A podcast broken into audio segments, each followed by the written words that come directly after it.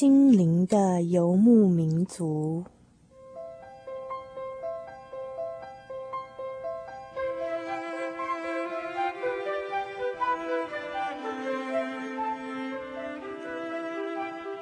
在这个谁都不管谁的后现代社会里，每一个人的心灵都是游牧民族。成长的过程就是寻找的过程。每一颗漂泊的心灵，其实都在寻找生命的绿洲。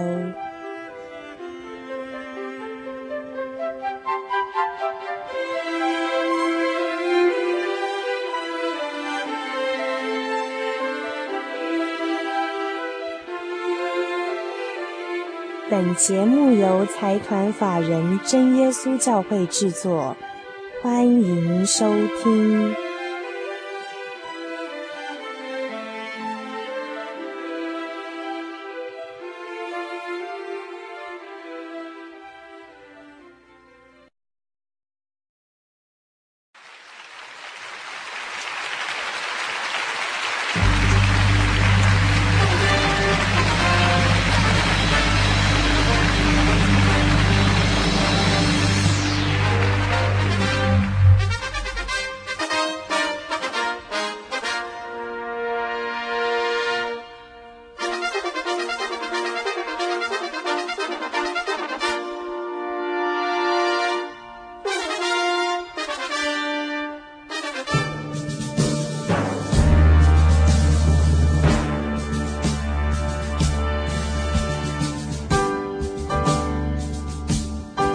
各位游牧民族朋友们，大家晚安，我是主凡。不晓得各位心灵的游牧民族朋友们，这个礼拜过得怎么样呢？嗯，那么我们刚才在节目一开始所放的这首音乐，好像很震撼的感觉哦。好像在欢迎什么巨星登场的感觉。那事实上，这首音乐的标题叫做 Majesty。那么这个字本身的意思就是指说一个君王，他的言行举止很庄严宏大，然后充满了威仪这种感觉啊。所以说，刚才这首音乐因为有荣耀颂赞的意思在里面，所以他在编曲的风格上呢，也用非常活泼的、非常有精神的、震撼的方式啊，在在呈现。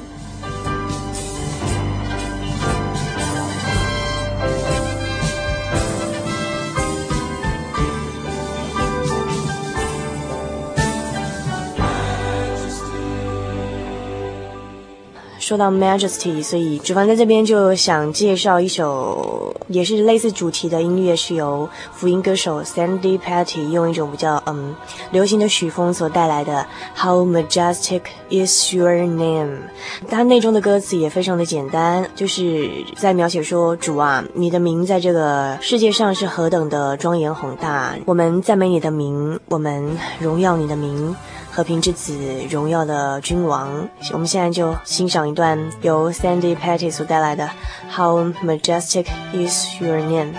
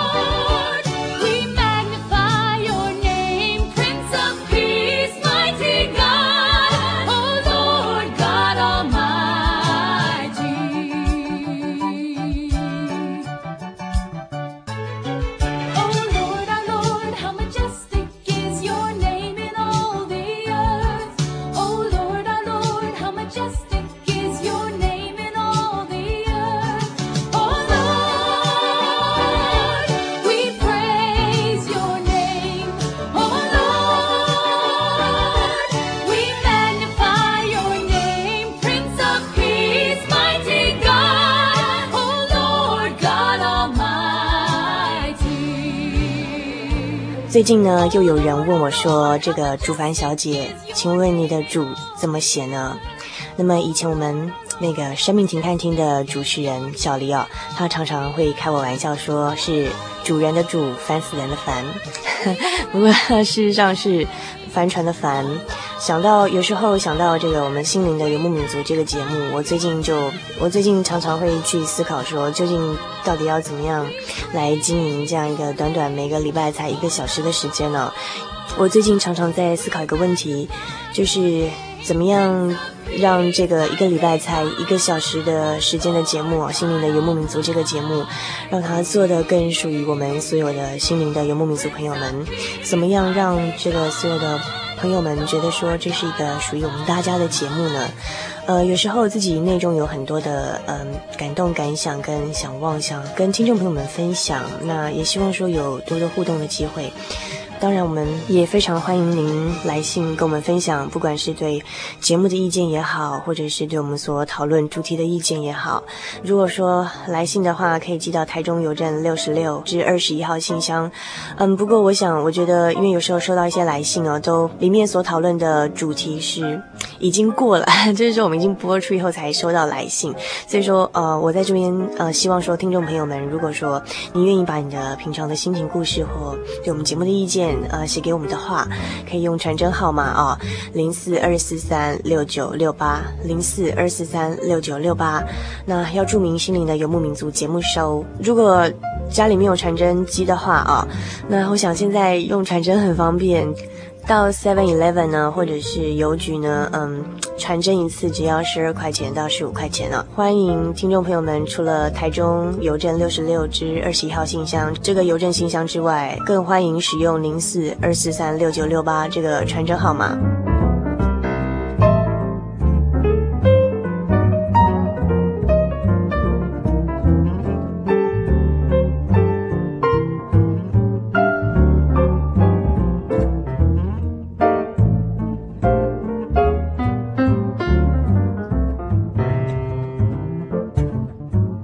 有些朋友会有点疑问，譬如说，有些人是在花莲听到我们的节目，那有些人在台北、台南、高雄听到我们的节目，那为什么是台中邮政呢？事实上，《心灵的游牧民族》这个节目是每周在不同的电台、全省不同的中功率 FM 调频电台不同的时段所播出的。台北人人 FM 九八点九，台中大千 FM 九九点一。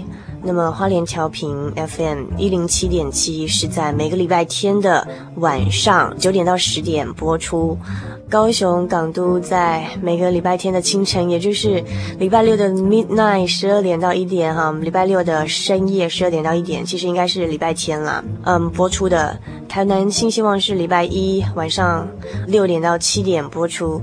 所以，如果说听众朋友们，您有兴趣要索取我们节目的播出频道跟时段，也欢迎来信到我们节目当中来询问呢、哦。台中邮政六十六至二十一号信箱，传真号码零四二四三六九六八。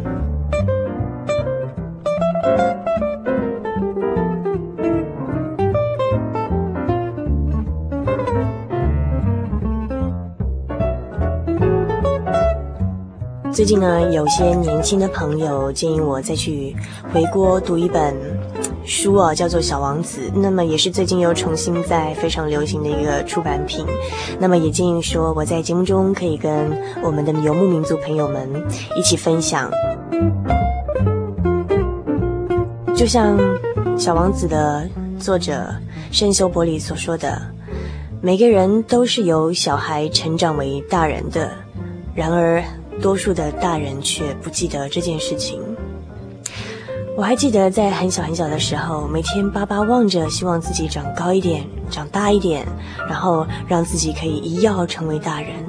这样子呢，就不会问任何的事情，然后或是碰任何的事情的时候，大人就会告诉我说：“等你长大以后就知道了，等你长大以后才可以怎么样怎么样怎么样。”曾几何时，在不知不觉中，等到自己渐渐长大成人之后，又开始，嗯，会去回忆童年的嗯日子哦。我想，每个大人都曾经小孩过，可是我们常常忘记这段失去的记忆。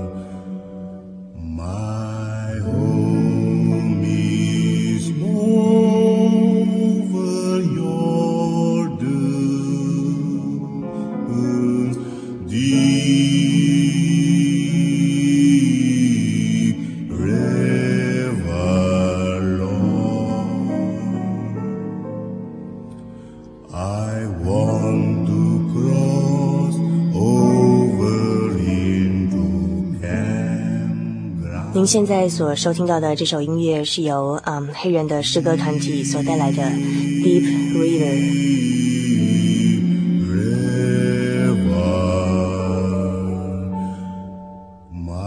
看过《小王子》这本书的朋友们，不晓得还记不记得小王子跟飞行员是怎么样认识的呢？小王子第一次跟飞行员相遇的情况是这样子的：小王子就巴巴的望着飞行员，跟他讲说：“画一只绵羊给我吧。”可是不管这个飞行员呢画怎么样的绵羊，小王子都不满意。他说：“不是太瘦了，就是太憔悴了。”最后这个飞行员怎么样把这个小王子的要求给摆平了呢？他就画了一个箱子。给小王子说：“嗯，你要的小绵羊就在这个箱子里面。”这个时候，小王子就很满意了，说：“啊，他真的在箱子里面呢！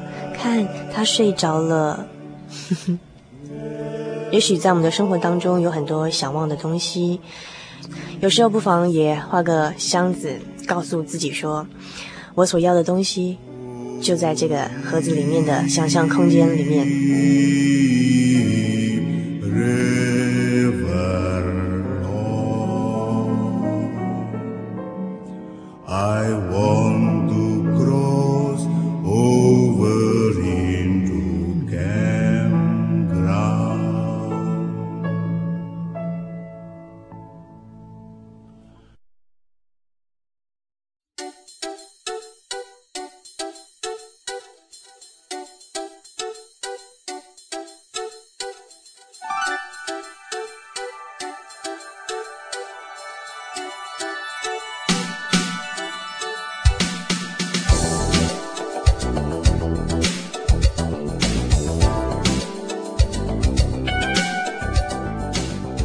各位听众朋友们，大家晚安。您现在收听的是《心灵的游牧民族》节目，我是主凡。我们现在进行的是心灵邀约的单元。很高兴今天在我们节目当中呢，邀请了呃台中师范学院特殊教育学系的讲师詹秀美詹老师到我们节目当中来，要跟听众朋友们讨论一个很有创意的主题啊。那我先介绍一下詹秀美詹老师。首先，先请詹老师跟听众朋友们在空中打一声招呼。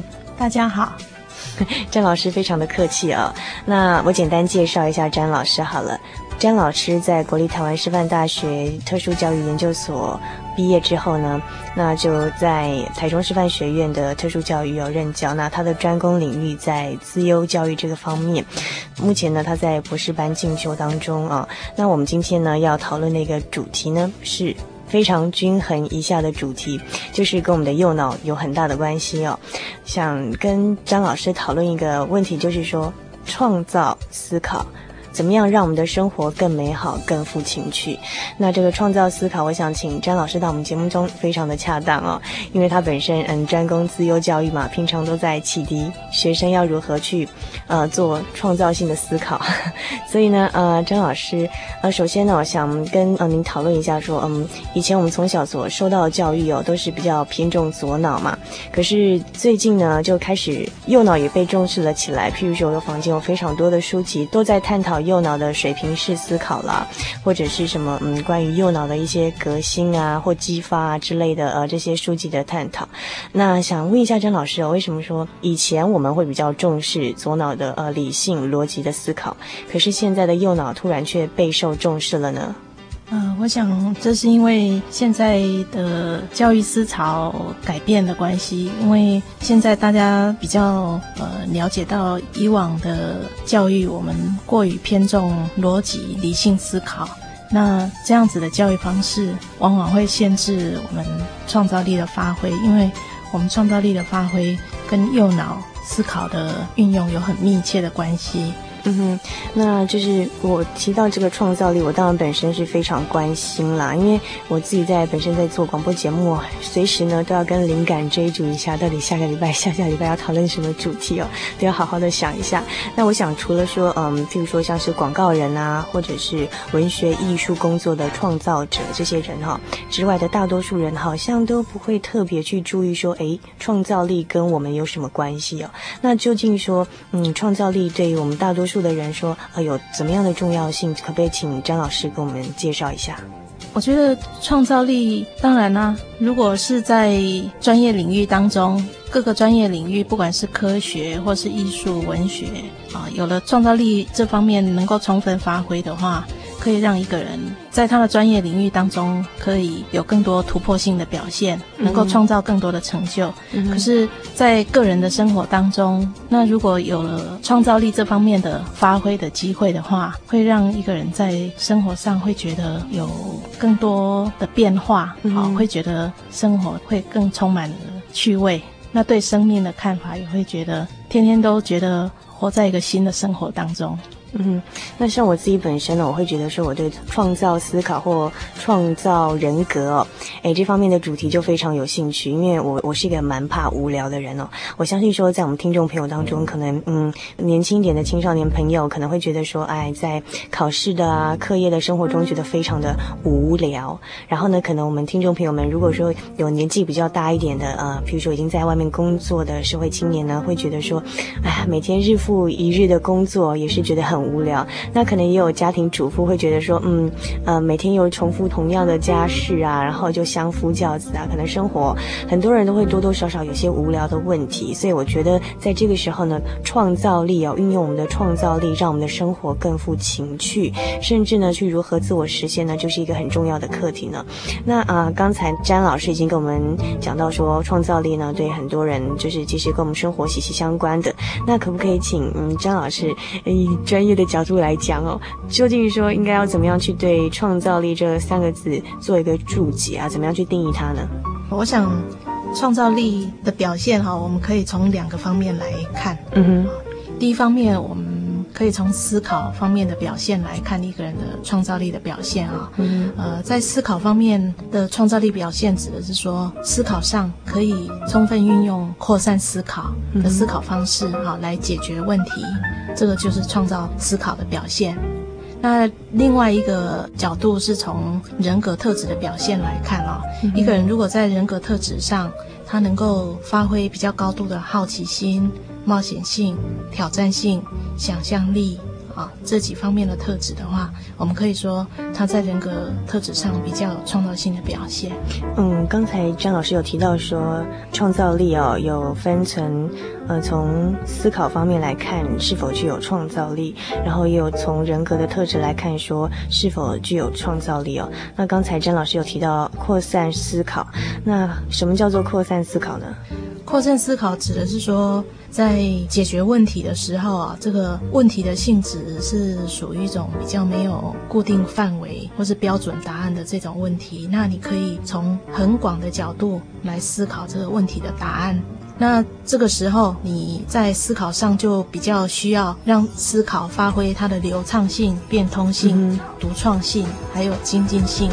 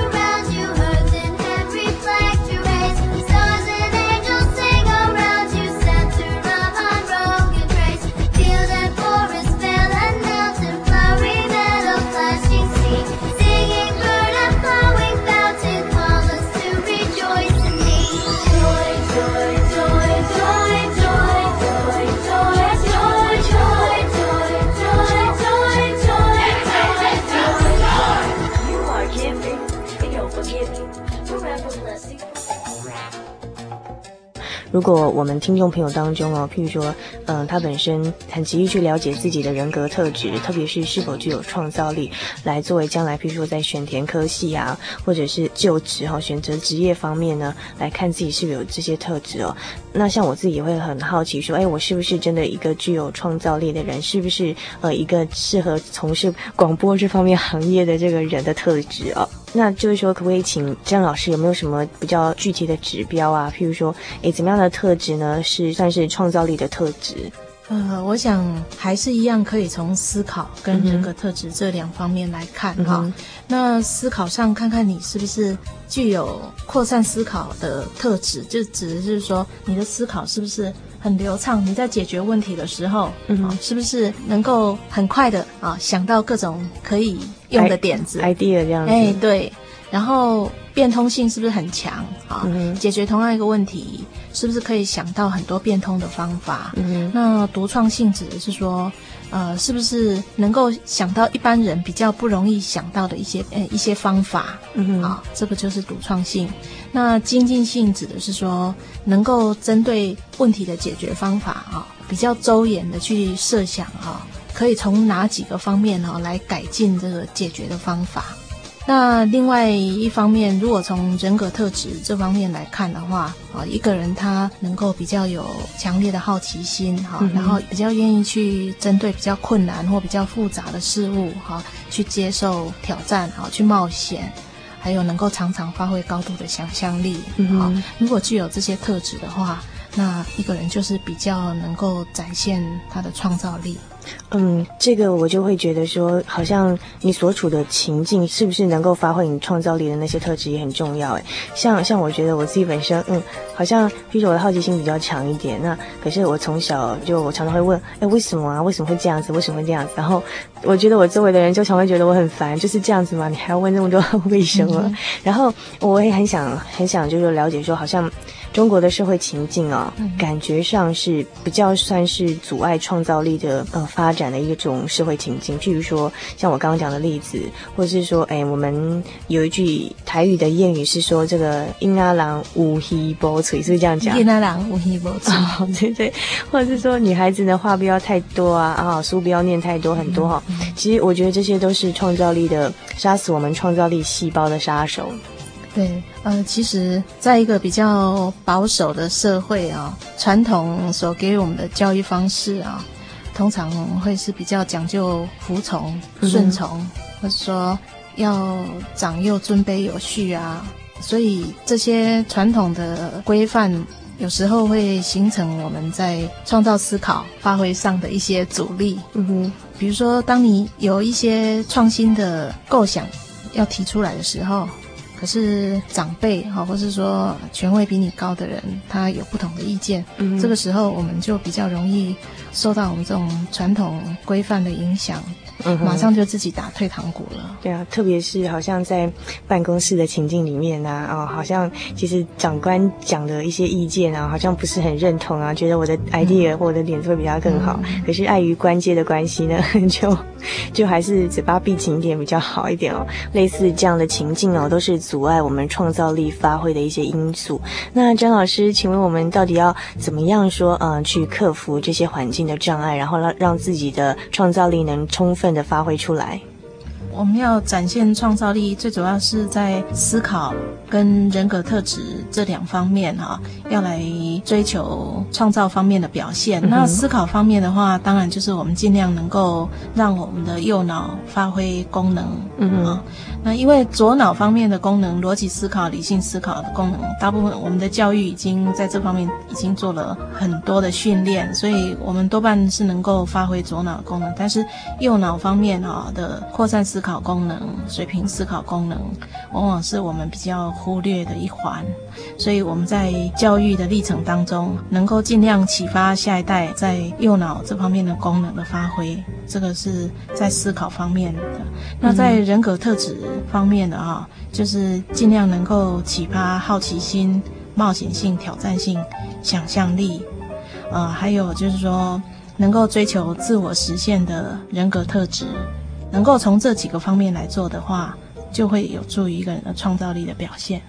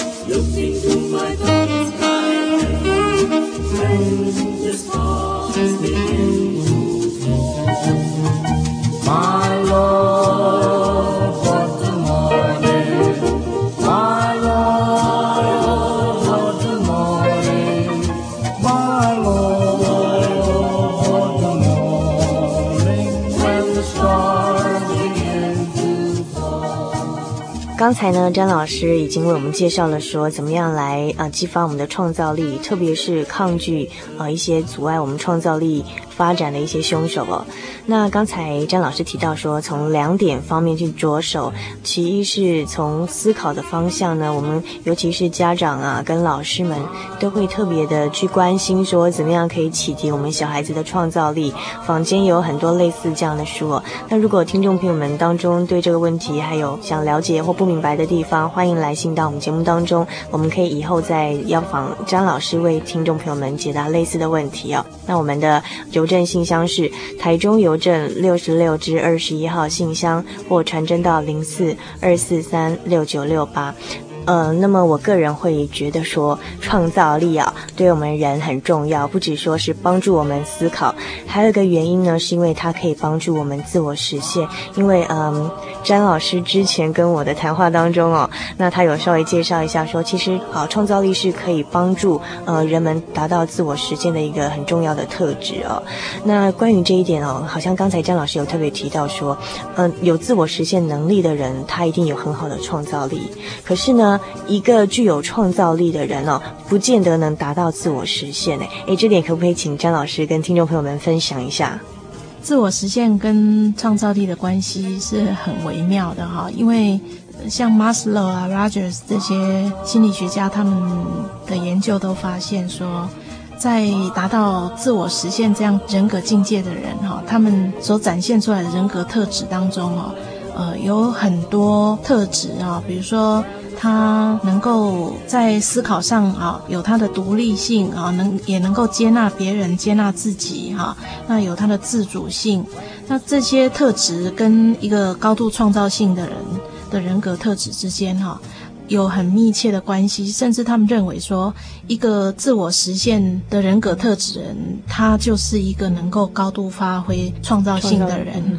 可是，一个具有高度创造力的人，就比如说我们在各个领域当中看到哈，能够有杰出的创造成就的人，他们却不见得都一定在人格上有达到自我实现这样的境界，因为在某些高度创造性的人的人格上啊，他们并不见得都是属于心理健康的。哦，对，那像譬如说，也许说一个人在特殊领域中有很好的创造力，譬如说是画家呀或作家，可是我们常常也听到一句话说，呃，艺术家人格上呢都有一些呃不太正常的癖好或是什么，譬如说像梵谷啊，或是呃他在心理上面可能有某一方面不是很健康的地方。那也许说在特殊领域方面哦，那这些很有创造力的人的确可以很很能够发挥，但是呢，不见得说他就是自我实现很好的人哦。那可是相对于于另外一些我们这些大多数的平凡人，就是说在特殊领域之间没有特别的长才的人，可是呢，都可以借由创造力达到自我实现。对，呃，其实 Maslow 啊，他在有关于创造力这方面的研究，他的主张哦，他是认为说，创造力可以把它分成特殊才能的创造力跟自我实现的创造力这两种。那特殊才能的创造力是属于。呃，那一群先天有特殊的才能哈、特殊的天赋的人，他们可以在各个领域当中哈、再加上后天的努力哈、可以有杰出的成就。但是对于大多数的人来讲的话，可能并不见得会有这样的机会来发挥这种高度天赋的才能的成就。可是所有的人在人格上都有机会去追求自我实现的境界。那一个能够达到自我实现这种人格境界的人，他就是一个能够啊发挥高度创造力的人。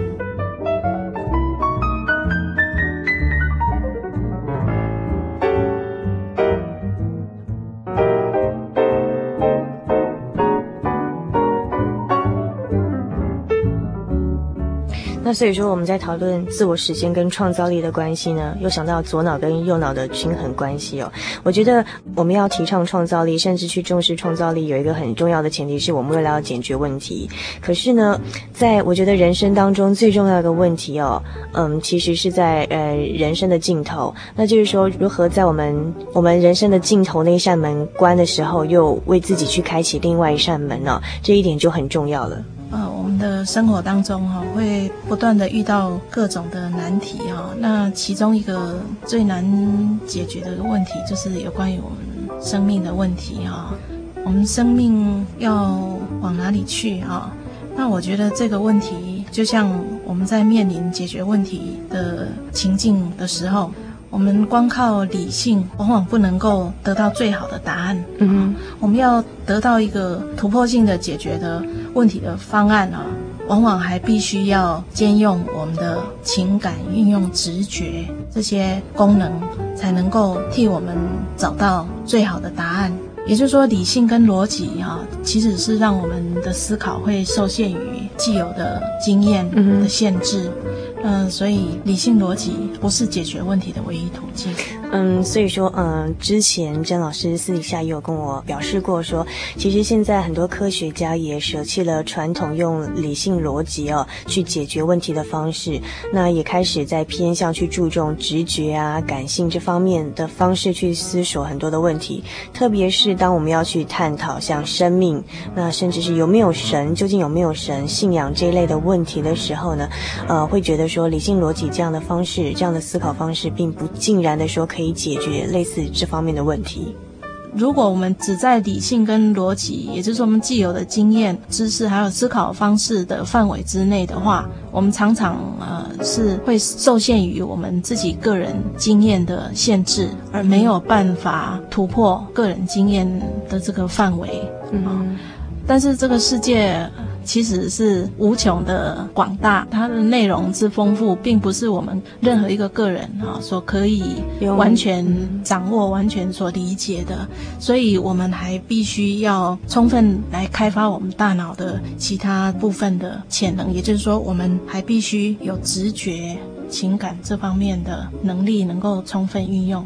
所以，这个在我们呃面对生命问题这方面的。课题来思考这个现象的时候，我想我们更可以理解说，运用理性跟逻辑来思考我们生命的问题的话，嗯，那我们就会永远受限于自己个人的经验，而没有办法去掌握生命的真相。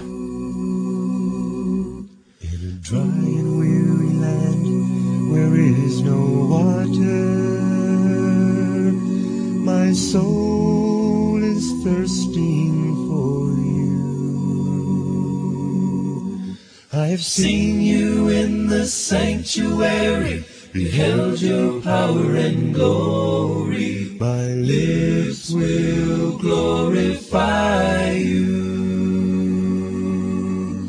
I will praise you as long as I live. In your name I will lift up my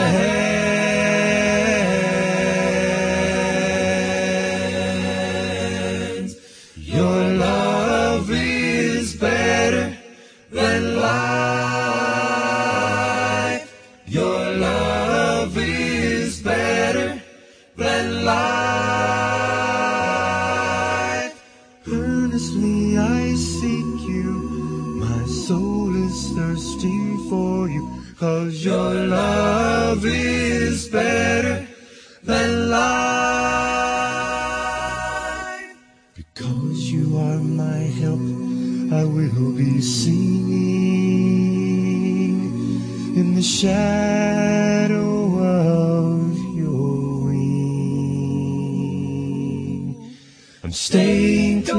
beside you, your right hand upholds me. I think of you through the night.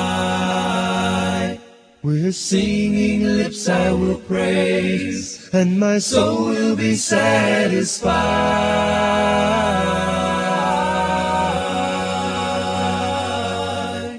Your love is better than life.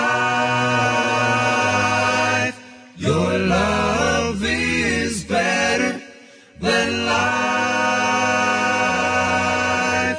Earnestly I seek you. My soul is thirsting for you. Cause your love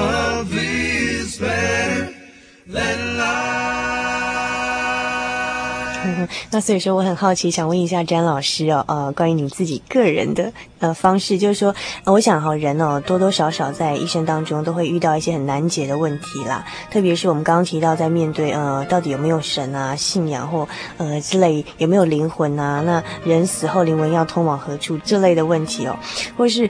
不必要想到这么远啊！就是我们生活周遭就常常会遇到一些我们没有办法去克服或改变的问题。那这个时候呢，嗯，请问詹老师，你自己个人呢，是用怎么样的方式去获取解决问题的灵感呢？我觉得这也是一个问题情境哈。嗯。那像面对有关于生命啊、信仰这方面的这类的问题情境的时候，我觉得我们还是需要兼用理性。直觉这两方面的能力啊，来解决这样的问题。那所谓理性的问题的话，嗯、我是觉得，比如说借由读圣经啊，嗯、或是阅读一些有关于信仰的一些书刊啊，嗯、我们可以对神有更多的了解。这个是我们理性的部分，我们可以做的。那直觉的部分呢，我是觉得就需要跪下来面对神，把自己原先内心自己的一些想法都暂时先抛在一边，用虚心的态度来面对神，向神祷告。嗯哼，呃，那我觉得经常在这种虚心面对神、向神祈求的这个过程当中，会让我找到另外一条新的路。哎，我个人很好奇哦，詹老师，你自己个人真的是这样子吗？就是说你在遇到一些比较无不可解的问题的时候，你真的就是靠读经，或者是甚至是用祷告来解决问题的灵感这样子？那当然啦、并不是说我们什么事情都是靠着遇到困难才跪在神面前要求神帮我们解决，不是这样子的，而是说我们平常哈，就是要尽自己的力量，把自己的潜能哈，能够充分运用。神啊赐给我们什么样子的天赋才能哈，那我们就应该要充分运用自己的能力，多多去学习哈，尽量多方面的去吸收。啊、我们所能够获得的知识，哈、去学习各种我们所需要运用的一些能力。但是在遇到我们自己的能力跟我们的经验没有办法解决的问题的时候，这个时候，我们如果能够来到神的面前，完全交托给神，往往神哈、会替我们开另外一条路。嗯，对，那其实我觉得很有意思哦，张老师，因为我就是刚好在录音之前才问过他哦，我就问他说，张老师，你真的就是。在祷告中，或者说你去解决问题的灵感吗？因为我自己本身都有点想怀疑或好奇一样。结果张老师就眼睛瞪着大大的看着我说：“是啊，真的是啊。”所以我觉得呃，这是蛮有意思的一个呃现象啊，就是说詹老师自己本身是在学自由教育，甚至呃特别是专攻领域在关于怎么样去启迪创造力、运用创造力去解决问题的呃这些领域，算是一个很专业的人士哦。可是他自己在面临解决问题的的时候呢，他觉得说他自己获得解决问题最大的灵感来源，却是靠着读经跟祷告啊。我想这非常有意思。那我们今天非常谢谢詹老师，那也希望说，呃，听众朋友们，如果说你有任何问题，欢迎来信到台中邮政六十六至二十一号信箱，传真号码零四二四三六九六八。呃，往后有机会我们会继续再邀请詹老师到我们节目当中，跟听众朋友们讨论一系列关于，譬如说一些很实际的情情况啊，要怎么样运用创造力来解决。问题的方式哦，谢谢张老师，大家再见。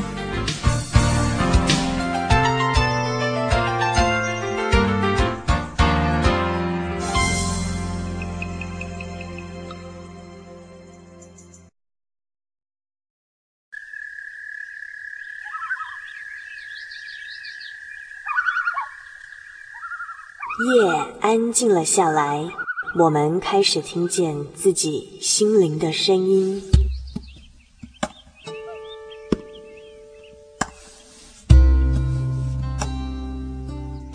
我们是一群空中的漫游者，每周的今天晚上在空中相会。心灵的游牧民族，今天晚上要在你的内心深处扎营喽！把你的故事、你的感动写下来与我们分享吧，让属于你我的夜晚更加的温暖。心灵的游牧民族，台中邮政六十六至二十一号信箱，传真号码零四二四三六九六八，欢迎来信。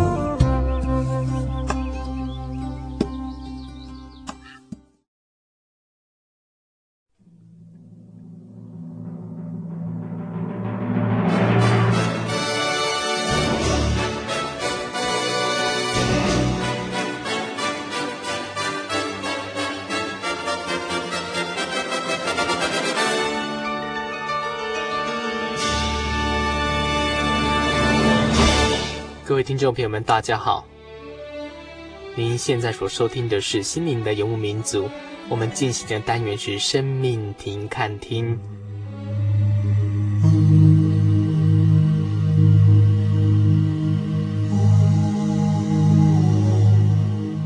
西方世界有三大哲学家，一个是苏格拉底，第二个是柏拉图，第三个是亚里士多德。他们三个人呢，在世界上总共教导人。加起来是一百三十年，可是这个一百三十年哈、却没有比耶稣短短的三年还来得多。耶稣他在世界上总共花了三年时间，可是这个三年时间对后来的人类哈造成相当大的影响。所以说，小弟想借由耶稣在世界上所讲的一些话语啊，然后跟诸位听众朋友们一起分享。是我们在生命当中或者生活当中充满不同的思考方向啊。Red is the color of the blood that flows down the face of one who loves us so. He's the perfect man, he's the Lord's own son. He's the Lamb of God, he's the only one that can give us life, that can make us grow, that can make the love between us flow.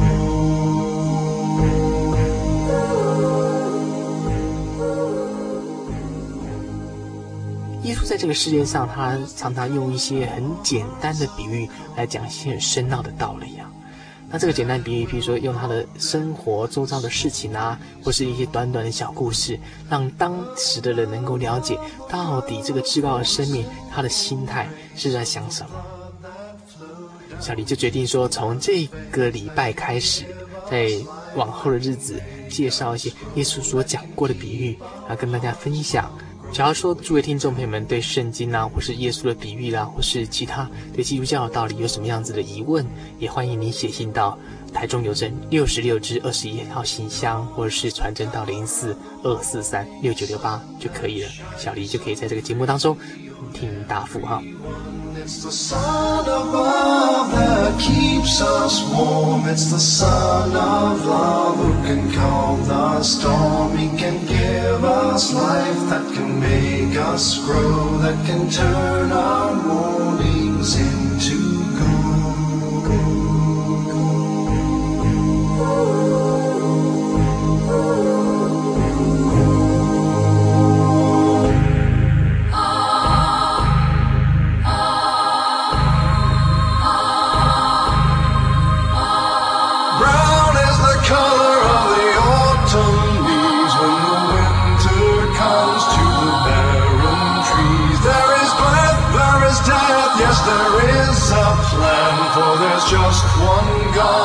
There's just one man that can give us life, that can make us grow, that can make us in.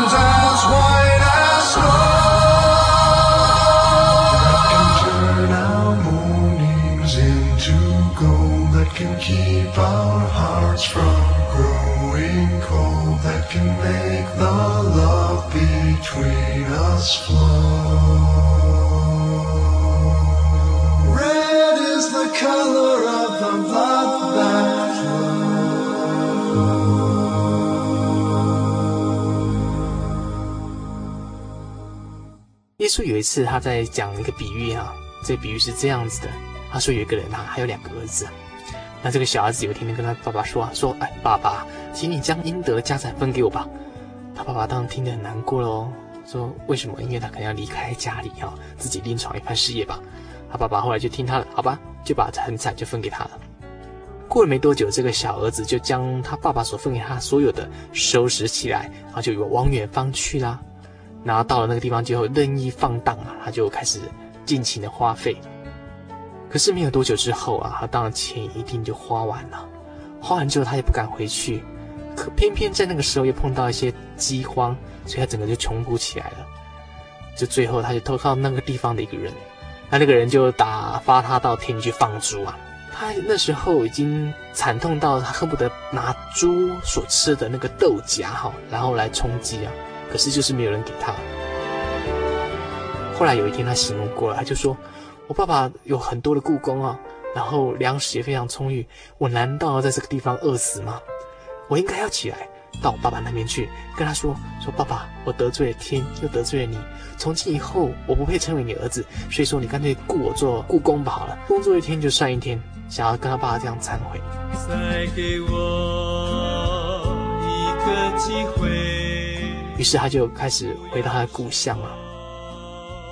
结果当他回去的时候，还没有到家的时候，他爸爸看到他之后非常高兴，马上又跑过去抱着他，跟他亲嘴。抱头痛哭啊！就他儿子就说啊：“说爸爸，我得罪了天呐，又得罪了你。从今以后，我不配称为你的儿子啊！”再给我一个机会。他爸爸去吩咐仆人说：“说把那个上好的长袍拿过来给他穿，然后把戒指戴戴在他的指头上面，然后把鞋子穿在他的脚上，然后又吩咐仆人说将牛羊啊拿来宰了，然后大家吃喝快乐，庆祝他的小孩子回来了。”并且跟他们说：“说我这个小孩子是死而复活、失而又得的。”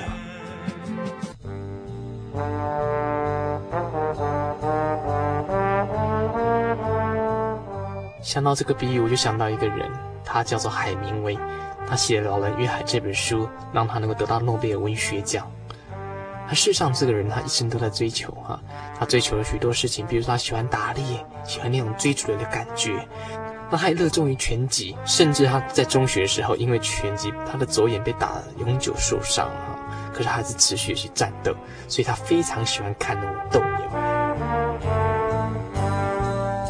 当时在一九二零年代，第一次世界大战发生的时候，无情的炮火让当时的美国人还有当时的人造成相当大的沮丧。那时候，他们发现唯一人类生存的方式就是只有寻求逃避，所以说他们的放纵情欲啦、酗酒和、打斗啦。那肉体的麻醉之后，就跟着是思想的否定，那否定一切，去制造一个所谓的空无的世界。所以说，在这种反态的悲观绝望的情绪之下，他们就产生了美国文学的放逐运动啊。他们就常常聚集喝咖啡啦、赌博啦、办小型杂志啦、放高言论啦，用种种放荡的方式去充实他们的生活。好像战争之后那整个废墟的那种感觉，所以当时的啊、他们常常嘴里叼着香烟啊，身上挂着酒瓶啊，怀中搂着不同的女人啊，在那个废墟当中啊，呼喊着野性的音乐啊。什么是道德？什么是神呢？神在哪里呢？什么是客观标准呢？理性的价值呢？这一切都没有什么意义的。所以当时弥漫的一些非常虚无缥缈的时代，他做了许多在我们的时代啦，啊，战地春梦啦，旭日东升啦。然后战地钟声啊，这些小说哈、都环绕这些失落啦、了结啦、死亡等等。又经历到第二次世界大战，同样的，大家也是抱着这样的心态。这时候，海明威在大战之后啊，就写了一本《海老人与海》。《老人与海》这本书让他在一九五四年的时候得了诺贝尔文学奖，还有普利斯文学奖双重荣誉啊。这一部两万七千的名作，据海明威自己说，他至少亲自校读了两百多遍，千锤百炼啊，自然不在话下。所以说他那时候真的是名利双收，享尽人间的荣华跟富贵。可是那时候的海明威内心远远不快乐。这个海明威他是一个寻求快乐的人，他事实上他《老人与海》就是他自己人生的一个一个写照。他写的感觉是自己好像那个老人桑迪亚哥哈，还有巨大的鱼骨，虽然得之不易啊，可是在。捞上来之后，这些大鱼已经变成废物了哈。那时候他历尽了沧桑，他想要睡觉，像圣地亚哥，他想睡。后来当他得完了诺贝尔奖之后啊，他觉得人生已经到了最高峰了，不知道在追求什么，所以那时候他的人整个都变得更古怪了。后来在一九五九年时，他飞到西班牙去参加斗牛周的狂欢、那时候刚好是海明威的六十大寿，所以他在那个地方啊，就会开始用租来一个射击小房子那边施展他百步穿杨的绝技，从他朋友当中嘴边击落了一截点燃的香烟。狂欢结束之后，却听到说他的好朋友重伤，不能再上斗牛场的消息。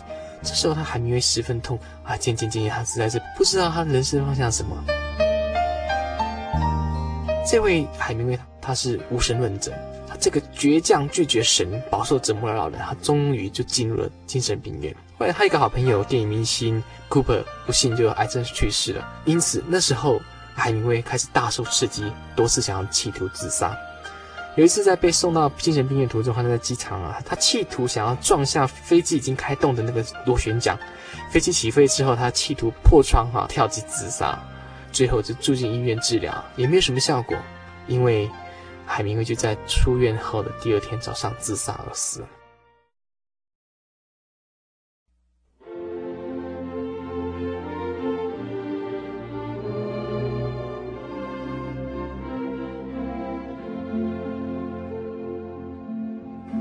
圣经说：“当面的责备强如背地里的爱情。爱并不代表没有道德价值的判断，它总是包含着美善，在和平与公义中出现，但拒绝成为邪恶不道德的保护伞。爱里没有罪恶，它只喜爱真理。没有节制与真理的爱，总是使人在碰触它时感到忧虑和痛苦。”耶稣说。我就是道路、真理、生命，让他在圣经中的话来引导你的生命，你的爱将更加美善，并对别人有益。以上爱的真谛由财团法人真耶稣教会提供。